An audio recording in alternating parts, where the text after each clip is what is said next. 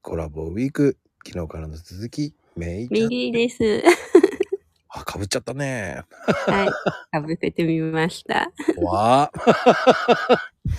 いいですよ。大丈夫ですよ。はい。いやーね、昨日もすごい面白い話だったんですけど、はい。好逆にね、好きな季節っていつですかきな季節はね、春が好きですね。おおー、それはなんでですかうん。やっぱり、あの、始まりの物事を生み出す色、ね、生み出す季節ですし、うん。はい、色って言いかけちゃいました。色うんうん昨日のを引きずってます。うんうん。はい。うん、あの、私はいろんなことに興味があって、いろんなことを始めるのが好きなので、うん、はい、この季節はすごい気分も前向きになりますしね。うん、うん、うん。ってことは、やっぱり春って何かを始めるにはいいっていうことですね、やっぱり。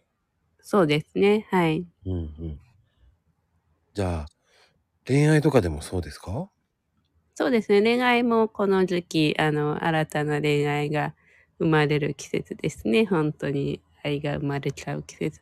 そう、だからほら、うんあの、上昇の気気流とかって、まあ、上昇気流ってね、あるじゃないですか。はい、はい、あはい。れと同じで、あれで、と同じで人の心とかも、うん、あのそうやって上昇するんですよね暖かくなるとあの大気の流れに影響されるんですよ人の心もおー。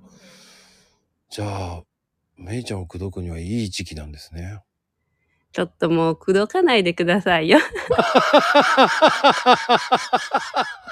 そういう意味で言ってるわけじゃないですよ。はい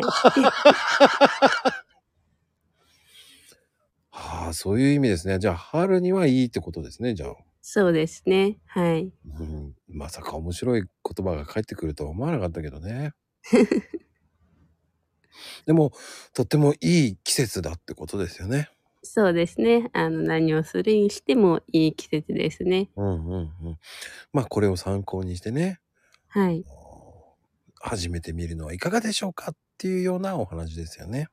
そうですね何でもまあ本当はね秋とか冬に始めたって別にいいんですけどねそうなんだ。はいでも、春の方がいいんじゃないのってことよね。そうですね春が一番始めるのにはあのこの宇宙のあの気の流れ的にもいいですよっていうことですね。はい。